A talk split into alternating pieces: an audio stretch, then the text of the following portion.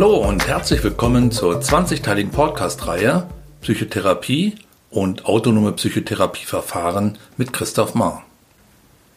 In diesem 13. Teil geht es um die Gesprächspsychotherapie beziehungsweise den personenzentrierten Gesprächsstil nach Carl Rogers, dem Hauptvertreter humanistischer Psychotherapiekonzepte. Der Begründer der Gesprächspsychotherapie der amerikanische Psychologe und Psychotherapeut Carl Rogers war zugleich auch der Begründer empirischer Psychotherapieforschung und Gründungsmitglied der Gesellschaft für humanistische Psychologie. Neben der Psychoanalyse, den tiefenpsychologisch fundierten Verfahren und der Verhaltenstherapie zählt der von Rogers entwickelte Therapieansatz zu den anerkanntesten und am stärksten etablierten Psychotherapieverfahren weltweit. Rogers wissenschaftliche Studien waren seinerzeit und für die heutige Entwicklung der Psychotherapie und der allgemeinen Kommunikation richtungsweisend, was von der APA American Psychological Association entsprechend gewürdigt wurde. Hören wir Carl Rogers selbst. Im Herbst 1956 erfuhr ich eine außerordentliche Ehrung, als mir die American Psychological Association eine ihrer ersten drei Auszeichnungen für hervorragende wissenschaftliche Leistungen verlieh. Rogers entwickelte seinen Therapieansatz ab Ende der 1930er Jahre und nannte ihn zunächst nicht direktive Therapie. Zu Beginn der 1950er Jahre wechselte er zu einem anderen Begriff und nannte sein Verfahren fortan klientenzentrierte Therapie, was Jahre später in seiner favorisierten Bezeichnung personenzentrierte Therapie mündete. Die Verwendung des Begriffs Person lässt sich einerseits auf Rogers humanistisches Welt- und Menschenbild zurückführen und andererseits auf das erweiterte Spektrum der Lebens- und Arbeitsbereiche wie Bildung, Beratung, Pädagogik und Partnerschaft, auf die er seinen Ansatz übertrug und in denen er einen großen Beitrag leistete. Des Weiteren wird durch die Bezeichnungen klientenzentriert und später personenzentriert deutlich gemacht, dass es in erster Linie um die Erfahrungswelt des Klienten und um eine Betonung seiner Selbstständigkeit und Eigenverantwortlichkeit geht, während die Sichtweise des Therapeuten weitgehend im Hintergrund bleiben sollte.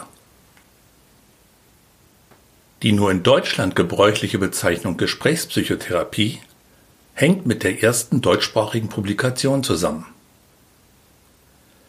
Das von Rainer Tausch und seiner Frau Annemarie verfasste und 1968 erschienene Lehrbuch mit dem Titel Gesprächspsychotherapie war namensgebend. Verschiedene bedeutende Persönlichkeiten hatten großen Einfluss auf das Denken von Rogers, auf sein Menschenbild und folglich auf die Entwicklung der Gesprächspsychotherapie. Zu nennen werden hier insbesondere die Existenzphilosophen Sören Kierkegaard und Martin Buber sowie der Freud-Schüler Otto Rank. Hören wir Carl Rogers, wie er sich über Kierkegaard äußerte. Obwohl Kierkegaard vor 100 Jahren lebte, kann ich nicht umhin, ihn als einen lebhaft mitempfindenden und auffassungsfähigen Freund zu betrachten. Ich kann das Lebensziel, das ich in meinen Beziehungen zu meinen Klienten zum Vorschein kommen sehe, am besten mit den Worten Sören Kierkegaards darlegen das Selbst zu sein, das man in Wahrheit ist. In Bezug auf Buber schreibt Rogers, dass Buber den Ausdruck den anderen bestätigen prägte, was für ihn bedeutete, die ganzen Möglichkeiten des anderen annehmen, in ihm den Menschen erkennen, seiner inne werden, der zu werden ihr angelegt ist. Weiter schreibt Rogers, dass es in der therapeutischen Beziehung ein tranceartiges sich in der Beziehung fühlen gibt, aus dem am Ende der Stunde er selbst wie auch sein Klient aus einem Tunnel auftauchen. Augenblicke, in denen, um einen Ausdruck Bubers zu verwenden, eine wirkliche Ich- und Du-Beziehung, ein zeitloses Erleben in der Erfahrung zwischen dem Klienten und mir existiert. Ein weiterer Aspekt, der zur Entwicklung der Gesprächspsychotherapie beitrug, resultierte aus Rogers Begegnung mit dem Freud-Schüler Otto Rank und der theoretischen Auseinandersetzung mit dessen Ideen. Rank vertrat unter anderem die Haltung, dass der Mensch angeleitet werden sollte, selbst zu wollen, ohne sich schuldig zu fühlen. Und dass letztlich jeder selbst die Verantwortung für sein eigenes Leben und die Form seiner selbst geschaffenen Wirklichkeit trägt. Für Roger stand die Beziehung im Mittelpunkt. Denn seiner Ansicht nach ist Psychotherapie eine besondere Form von Beziehungsarbeit. Wirkliche Empathie, das Einfühlen in eine andere Person, das Eintreten in und Annehmen von deren Welt ist eine Gabe, über die nicht jeder Mensch gleichermaßen verfügt. Das eines anderen Menschen innewerden, sodass dieser andere die lebendige Erfahrung machen kann, dass er als Person genau so wie er ist, ohne Abstriche anerkannt wird, gepaart mit Verständnis, Echtheit, positiver Wertschätzung und emotionaler Wärme, ist eine Qualität, die ein Mensch in erster Linie biografisch geprägt mit auf den Weg bekommt. Von diesen Qualitäten hängt jedoch auch ganz maßgeblich der Therapieerfolg ab. Deshalb vertrat Rogers auch die Ansicht, dass Therapeuten zunächst auszusuchen seien, bevor sie ausgebildet werden. Ausgangspunkt für die Veränderungen, die durch die Gesprächspsychotherapie ermöglicht werden sollen, ist also eine bestimmte Art von therapeutischer Beziehung.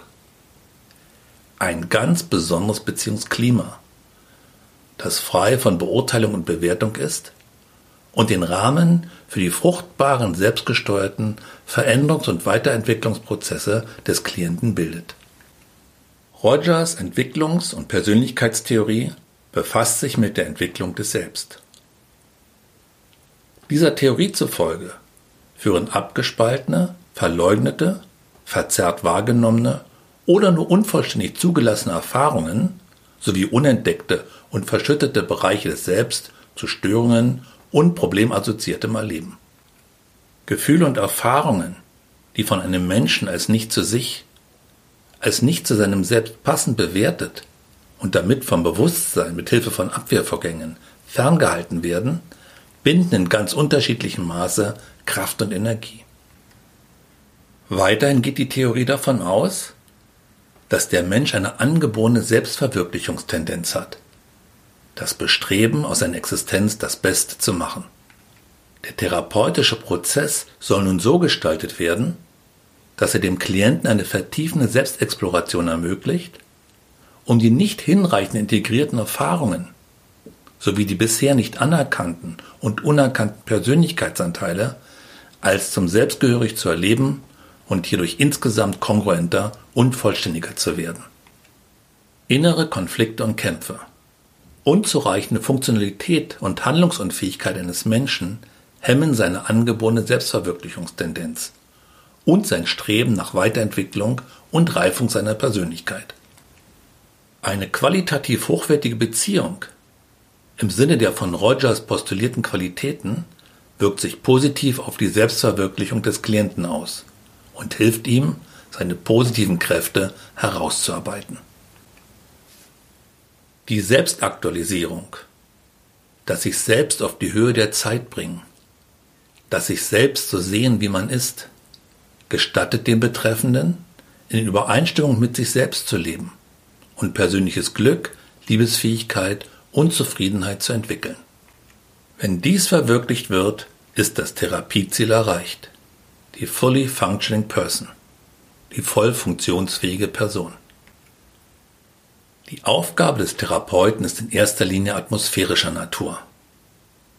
Es geht nicht um den Einsatz bestimmter Techniken, sondern vornehmlich um Haltungen. Es geht um das authentische Transportieren eines humanistischen Menschenbildes, das jedes Individuum als einzigartig anerkennt. Eine Haltung, die davon ausgeht, dass jedes Individuum mit einer angeborenen Selbstverwirklichungstendenz ausgestattet ist, sich im Prozess des Werdens befindet und grundsätzlich zu kreativer Entwicklung fähig ist. Nach Rogers gehören zu den grundlegenden Bedingungen des Therapeutenverhaltens erstens Kongruenz bzw. Echtheit, zweitens bedingungslose positive Zuwendung bzw. Akzeptanz und drittens empathisches Verstehen. Allesamt Qualitäten, die seit 1957 als die sogenannten Basisvariablen bekannt sind. Erstens Kongruenz bzw. Echtheit. Um wirkungsvolle Therapie zu ermöglichen, sollte der Therapeut in der Beziehung ein ganzheitlicher, integrierter und kongruenter Mensch sein, der genau das, was er ist, ohne eine Fassade zum Ausdruck bringt. Dies setzt im Sinne der humanistischen Psychologie eine reife Persönlichkeit voraus, weshalb ein Therapeut seine eigene Persönlichkeitsentwicklung nicht aus den Augen verlieren sollte. Zweitens bedingungslose positive Zuwendung bzw. Akzeptanz. Hierbei geht es um die Fähigkeit und Bereitschaft des Therapeuten, für seinen Klienten eine warme, nicht besitzergreifende und Belohnung fordernde Anteilnahme zu verspüren. Akzeptanz bedeutet in diesem Zusammenhang nicht, dass alle Handlungen des Klienten gebilligt und seine Einstellungen vorbehaltlos geteilt werden. Vielmehr geht es darum, ihn als ein einzigartiges Wesen zu respektieren. Die Haltung der bedingungslosen positiven Zuwendung äußert sich auch darin, seinem Klienten keine Ratschläge zu geben oder Empfehlungen oder Wertehaltungen aufzudrängen. Der Therapeut eröffnet dem Klienten einen Erfahrungsraum, der es diesem erlaubt, sich selbst mehr Achtung und Akzeptanz entgegenzubringen und zu akzeptieren, dass er ein Mensch ist, der, wie jeder andere auch, auf seine Weise einzigartig, perfekt und zu kreativer Entwicklung fähig ist. Drittens empathisches Verstehen. Beim empathischen bzw. einfühlenden Verstehen versucht der Therapeut, die innere Welt seines Klienten mit ihren Bedeutungen und Gefühlen wahrzunehmen und zu verstehen, so als würde er sie selbst erleben. Der innere Bezugsrahmen des Klienten, die Gesamtheit der Emotionen, Gefühle und Kognitionen, welche der Klient in Bezug auf spezifische Erfahrungen erlebt, stellt zugleich den Rahmen für das Verstehen des Therapeuten dar. Je mehr es gelingt, die drei genannten Begegnungsaspekte zu verwirklichen, desto wahrscheinlicher wird beim Klienten ein Prozess in Gang gesetzt, der es ihm erlaubt, Gefühle wahrzunehmen, die bisher nicht gefühlt werden durften, und Erfahrungen, die mit Gefühlen verbunden waren, besser einzusortieren, sowie eine größere emotionale Kompetenz zu entwickeln. Hierdurch bedingt werden seine blockierten Selbstheilungs- und Selbstaktualisierungskräfte freigelegt und mehr Autonomie, Selbstachtung und Selbstakzeptanz ermöglicht. Er wird sich auf ein Verhalten zu bewegen, das in Richtung psychische Gesundheit und Reife weist. Richtiges Zuhören, so wie es sich Rogers für Therapeuten vorstellte, erfordert verständnisvolle und emotionale Zugewandtheit. Der Therapeut verhält sich bewertungsfrei, verzichtet auf Ratschläge, Verhaltensempfehlungen und eigene Stellungnahmen, sondern fasst das zusammen, was er glaubt, von seinem Klienten verstanden zu haben. Ebenso wie die Psychoanalyse blickt auch die Gesprächspsychotherapie auf einen jahrzehntelang in verschiedene Phasen unterteilten Entwicklungsprozess zurück. Ein Prozess, der mit Rogers Tod nicht endete, sondern von verschiedenen Personen, insbesondere von Eugene Gendlin, weitergeführt wurde. Konzepte, die Gendlin zum Teil gemeinsam mit Rogers entwickelte und die später in die Gesprächspsychotherapie eingeführt wurden, sind das Experiencing und das Focusing.